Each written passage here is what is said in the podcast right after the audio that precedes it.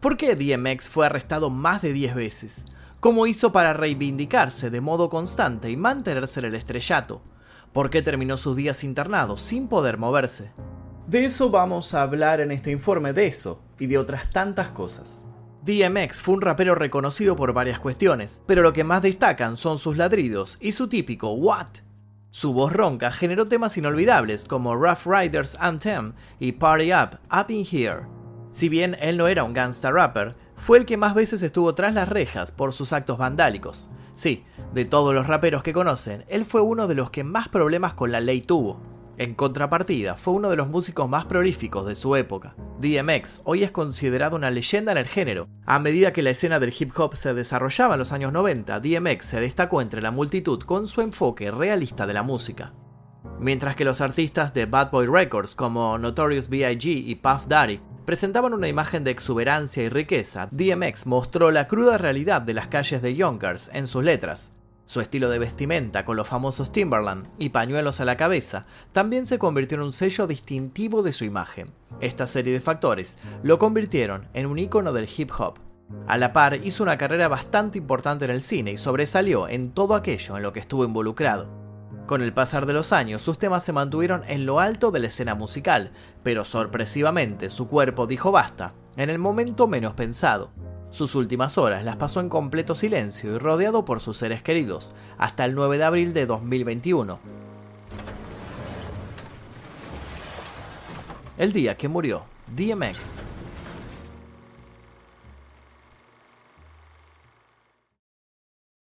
Pero antes de comenzar me gustaría que me cuenten si lo conocen a DMX, si escucharon su música, cuál es su tema favorito de él y cómo fue que lo conocieron a través de su música, sus videoclips, sus actuaciones en películas, cuál es su película favorita también. Eh, yo recuerdo haberlo visto en, en MTV varias veces con sus videoclips y también en De la cuna a la tumba, una película con Jet Li que, recuerdo que empezaba con un tema de Eminem y que por eso, por eso la vi y, me gustó, me gustó bastante, así que quiero conocer sus anécdotas con respecto a DMX. También los invito a dejar ahora mismo, ahora mismo su like Así este video llega a más personas, así que no pierdan tiempo, dejen su like aquí debajo y los invito a dejar un comentario con sugerencias para posibles futuros videos en este canal, porque hay un montón de videos sobre raperos acá, así que si les interesa esta temática, revisen porque hay un montón, yo les voy a dejar un par de links al final. Y ahora sí, comencemos.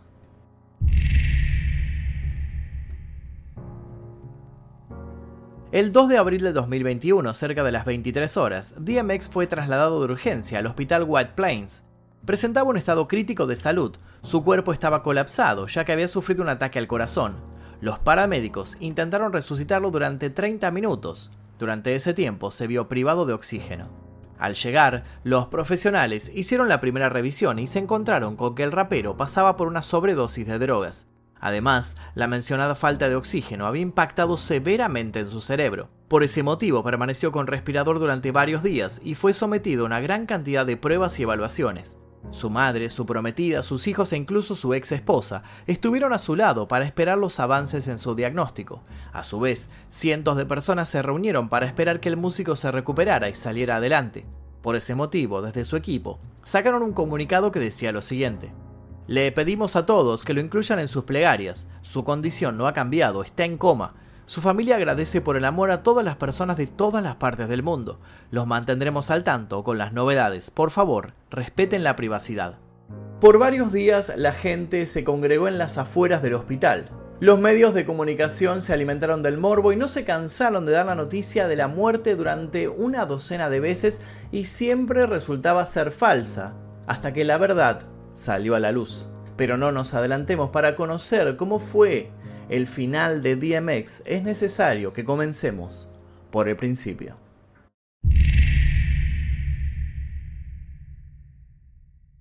DMX, cuyo verdadero nombre era Earl Simmons, nació el 18 de diciembre de 1970. Sus padres fueron Joy Berker y Arnett Simmons, quien dio a luz al futuro músico cuando tenía 19 años.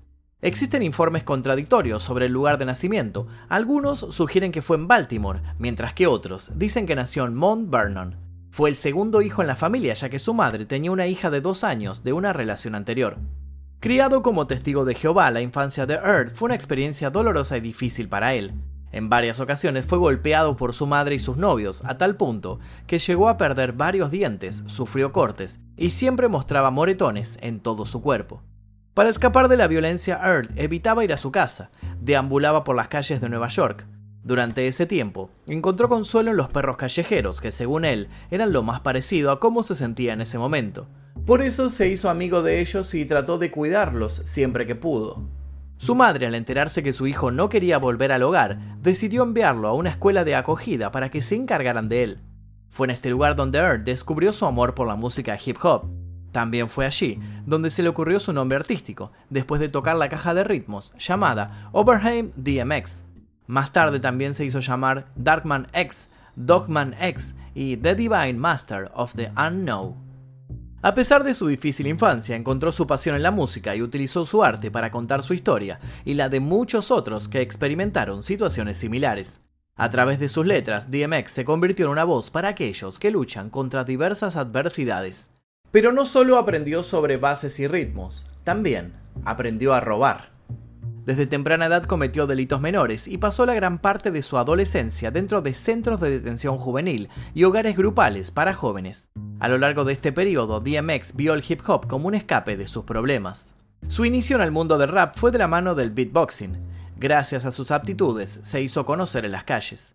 En el año 1986 comenzó su era oscura una que no iba a desaparecer hasta el final de sus días. DMX se vio envuelto en un delito por robo cuando se metió en un depósito de chatarra y se llevó al perro que cuidaba el lugar. El tribunal dictó una sentencia de dos años para cumplir en la unidad juvenil de la prisión de Goodfield, ubicada en Valhalla, Nueva York. Sin embargo, no duró mucho en ese lugar porque DMX y su compañero de celda lograron escapar de la prisión en cuestión de semanas. La madre de DMX lo obligó a entregarse y cumplir su sentencia en el centro de detención juvenil McCormick, ubicado en Dale, Nueva York. La libertad no le duró mucho.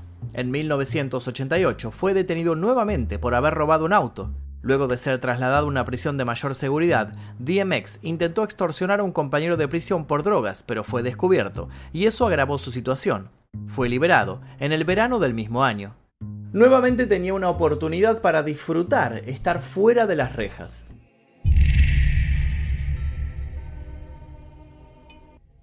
DMX incursionó en la escena musical con su sencillo Burn Loser, que fue prohibido por MTV debido a su contenido gráfico. En febrero de 1998 lanzó su sencillo debut, Get At Me Dog. El sencillo fue certificado oro, lo que le allanó el camino a la industria. Luego llegó su álbum debut, It's Dark and Hell Is Hot, y se consolidó como uno de los artistas más influyentes del género. El álbum fue aclamado por la crítica y fue considerado como una revitalización del hardcore rap en la escena del mainstream. Luego de la muerte de Tupac y de Notorious B.I.G., solo se escuchaban tres letras en las calles: DMX. Y al respecto tenemos dos videos en este canal, uno sobre la muerte de Tupac y uno sobre la muerte de Notorious B.I.G., así que si los quieren ir a ver, les voy a dejar el link al final de este video. El éxito del álbum fue tal que alcanzó el número uno en las listas de pop, vendiendo 4 millones de copias. A pesar de los obstáculos que enfrentó, DMX continuó creando música y dejando su legado. Ese mismo año lanzó su segundo álbum, el disco titulado Flesh of My Flesh, Blood of My Blood. Este causó controversia debido a su portada que presentaba una foto del rapero cubierto de sangre de cerdo real. Sin embargo, esto no impidió que el álbum debutara como número uno en las listas y obtuviera triple platino dos discos en un año y los dos primeros en las listas. Se veía muy claro su futuro en el mundo del espectáculo. Al año siguiente, DMX se unió a Jay-Z y a Redman y Method Man en la gira Hard Not Life Tour. Durante una parada en Denver, DMX fue detenido por apuñalamiento, aunque posteriormente fue puesto en libertad. Además, el rapero fue acusado de agredir a un hombre en Yonkers que supuestamente había acosado a su esposa en mayo. A partir de este momento, la vida de DMX se dividió en tres caminos la música, la actuación y la delincuencia.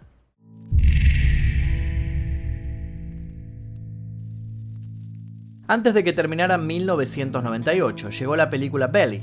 En ella, DMX tuvo un papel protagónico junto a Nas, Method Man y T-Boss. El guion fue escrito por Hype Williams, quien es productor audiovisual muy importante en la realización de videoclips de muchos raperos icónicos. La trama del film se centra en dos amigos que entran en el mundo del crimen organizado y deben enfrentar diversos obstáculos en su negocio. En ese momento, DMX ya era una estrella en ascenso en el mundo del rap y su actuación en esta película fue muy bien recibida por el público y la crítica. En 1999, durante un registro de su hogar llevado a cabo por los oficiales del Departamento de Policía de Fort Lee, DMX se enfrentó a cargos relacionados con la posesión de armas. Además, ese mismo año, enfrentó cargos por crueldad animal en Teaneck, Nueva Jersey, luego de que se encontrara una docena de pitbulls en su casa. A pesar de ello, el cargo fue desestimado tras el compromiso del artista de aceptar su responsabilidad y grabar anuncios de servicio público para un grupo de derechos de los animales.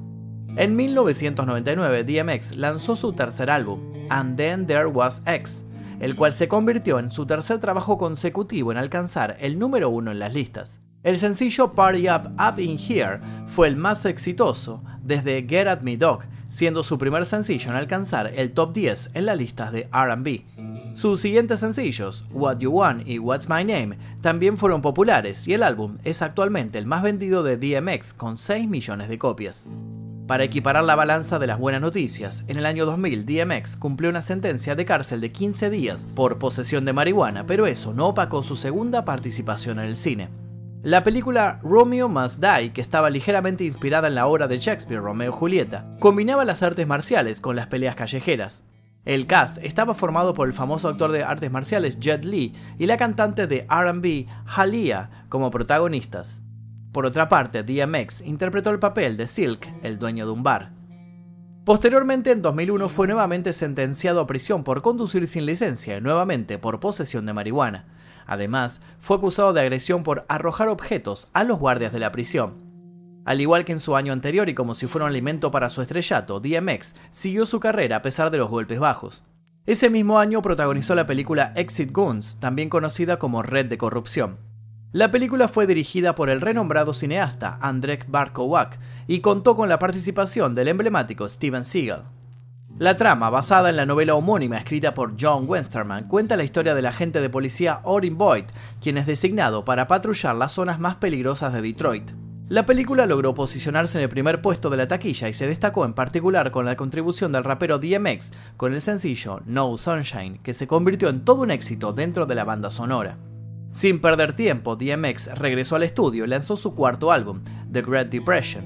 El álbum nuevamente alcanzó el número uno en las listas y rápidamente obtuvo el estatus de platino. En 2002, DMX se declaró culpable en Nueva Jersey de 13 cargos de crueldad animal, dos cargos por conducta desordenada y posesión de parafernalia de drogas. Fue condenado a multas, libertad condicional y servicio comunitario. De allí se desprenden diferentes anuncios que tuvo que protagonizar para el servicio público, hablando sobre los peligros de las armas y el abuso de animales. Al otro año, a inicio de 2003, llegó la película Cradle to the Grave. La película cuenta la historia del famoso ladrón Tony Fate, interpretado por DMX, quien tras llevar a cabo un complejo atraco que involucra una gran cantidad de diamantes negros, se encuentra en una encrucijada. Fate pronto se enfrenta a un astuto agente del gobierno taiwanés llamado Su, interpretado otra vez por el actor Jet Li, y como se deben imaginar, las peleas y los golpes no faltaron. Meses después, mientras aún seguía escuchando los aplausos de su flamante film, llegó Grand Champ, su quinto álbum consecutivo en debutar en el primer puesto de las listas de éxitos. En él contó con numerosos sencillos exitosos como Get It On The Floor y el aclamado Where the Hood At. A pesar de ello, la mayoría de los críticos y seguidores se sintieron decepcionados con este disco. Después del lanzamiento del álbum, DMX anunció públicamente su intención de retirarse del mundo del rap, asegurando que Grand Champ sería su último trabajo discográfico. En el año 2004 se dedicó a actuar en Never Die Alone, otra película que fue bien recibida por la crítica y el público. En ella, DMX fue productor y también protagonista.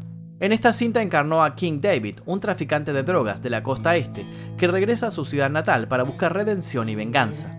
A pesar de sus acciones inmorales, el personaje de DMX se presenta como un individuo complejo y humano. En una reseña del New York Times lo describieron como un actor comprometido y entregado a su personaje. ¿Habrá sido este el papel más fácil de encarnar por su propia experiencia? En junio de 2004, DMX también se mostró comprometido con los delitos. Fue arrestado en el aeropuerto internacional John F. Kennedy acusado de posesión de cocaína, suplantación de identidad criminal, posesión criminal de un arma, travesura criminal, amenazas y conducción bajo la influencia de drogas o alcohol, mientras afirmaba ser un agente federal e intentaba robar un vehículo. En noviembre de 2005 fue sentenciado a 70 días de cárcel en Rikers Island por violar la libertad condicional, Sin embargo, fue liberado antes de tiempo por un buen comportamiento el 30 de diciembre de 2005.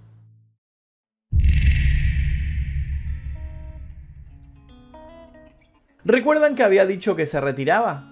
Bueno, no fue así. En el año 2006 decidió poner fin a su breve descanso, ya que tenía planes para grabar un nuevo álbum junto a uno de sus amigos de juerga, Little Voodoo, quien a pesar de su corta edad, según DMX, ya controlaba demasiado el mercado. El sexto álbum de DMX, Year of the Dog Again, tuvo problemas y retrasos debido a un cambio de discográficas y fechas de lanzamiento. El álbum contó con la colaboración de varios artistas. Además de sus temas viejos remezclados y mejorados, DMX apareció en el remix de Touch It de Busta Rhymes y grabó un nuevo sencillo llamado Lord Give Me a Sign y un nuevo video llamado We In Here. The Definition of X, The Pick of the Little, fue su nuevo álbum en solitario lanzado el 12 de junio de 2007. Ese mismo año también formó parte de la película Father of Lies, pero por sus problemas con la ley no tuvo gran repercusión. En 2008 lanzó un mixtape con colaboraciones de varios artistas conocidos. Al año siguiente lanzó su octavo disco llamado Playlist Your Way, patrocinado por Def Jam y Universal Records. Además, con un intento de permanecer vigente, ese año actuó en los films Last Hour, Jam Up Boys, The Toll y Lock Joe, Rise of the Culep Serpent. Todos estos fueron olvidados muy rápidamente. En 2009, DMX firmó con Bodoc Music y anunció que lanzaría dos discos, pero pasó algo que lo retrasó hasta el año siguiente. En enero de 2009 fue sentenciado a 90 días de cárcel por nuevos cargos delictivos. Al año siguiente volvió a pisar la cárcel por conducir imprudentemente. En noviembre de 2010 fue arrestado en el condado de Maricopa, Arizona. Fue trasladado a la unidad de salud mental de la prisión estatal Alhambra en diciembre de 2010 y puesto en libertad en julio de 2011. Su álbum, Undisputed, fue lanzado finalmente en septiembre de 2012. Los problemas legales no cesaron, pero él se concentró en seguir con su música. En 2013, DMX anunció que estaba trabajando en un álbum de estudio y colaborando con productores conocidos. En diciembre de 2015 se emitió una orden de arresto después de que se ausentó de una audiencia judicial para abordar problemas de manutención infantil con su ex esposa y sus cuatro hijos. Un dato interesante es que DMX a lo largo de su vida tuvo 7 hijos de 11 mujeres diferentes y con la mayoría tuvo problemas legales de ese estilo. Durante los años siguientes continuó haciendo música, lanzó varias canciones y participó de muchas películas bajo presupuesto.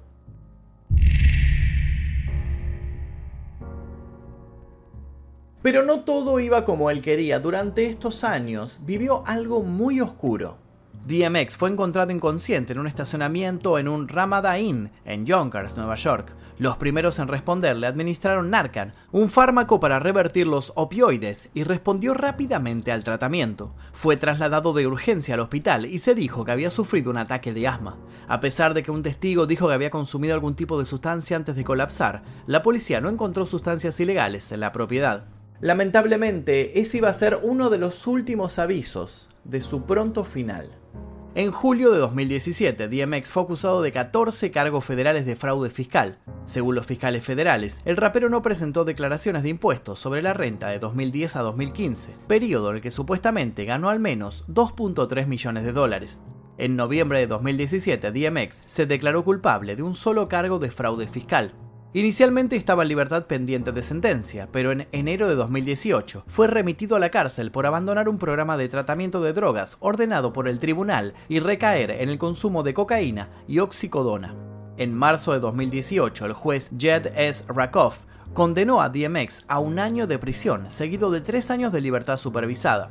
La corte también ordenó a DMX pagar 2.29 millones en restitución al gobierno. Finalmente, DMX fue puesto en libertad el 25 de enero de 2019. Ese mismo año se mantuvo vigente con la música cuando firmó un nuevo contrato con Def Jam, la compañía discográfica que había lanzado su álbum en 2003. También volvió a actuar junto al artista marcial de Aikido, Steven Seagal, en la película Más allá de la ley. Tiros, delincuencia, problemas con la ley. Fácil, como la vida misma, ¿no? Pero dicen por ahí que cuando todo se complica, lo mejor es volver a las raíces. Tras quedar libre, DMX planeó una gira de 32 conciertos para el vigésimo aniversario de It's Dark and Hell is Hot, pero canceló varias fechas para volver a rehabilitación en 2019. En una publicación de Instagram, su equipo dijo que se disculpaba por las fechas canceladas y agradecía a los fans por su apoyo incondicional. Para el año 2020 actuó en la película Fast and Fierce, Dead Race. Luego hizo algunas apariciones más y participó como productor de algunos documentales musicales. Su último enfrentamiento fue con Snoop Dogg. Los dos perros más importantes de la escena del rap compitieron con sus rimas en Plataforma Versus. Por dos horas cantaron sus hits para una audiencia de medio millón de personas que lo estaban viendo en vivo. Y esa fue su última gran victoria, porque poco a poco y sin darse cuenta, se fue acercando a su inminente final.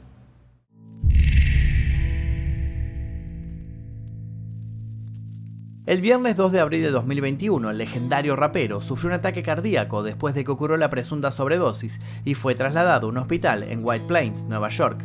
El abogado del músico salió a decir que se encontraba en estado grave. Mientras los fanáticos esperaban el parte médico, el rapero seguía con respirador artificial hasta que su cuerpo dijo basta. Y es así como nuestra historia vuelve al principio. El 9 de abril de 2021, en las primeras horas de la mañana, Earl Simmons, alias DMX, experimentó una disfunción en varios órganos vitales, incluyendo el hígado, los riñones, los pulmones, y fue declarado fallecido a sus 50 años. La oficina del médico forense del condado de Westchester dio a conocer la causa oficial del deceso el 8 de julio, la cual fue atribuida a un ataque cardíaco inducido por el consumo de cocaína. Tras su muerte, varias celebridades rindieron homenaje a DMX a través de sus redes sociales, incluyendo a LeBron James, Shaquille O'Neal, Gabriel Union, Eminem y muchos otros.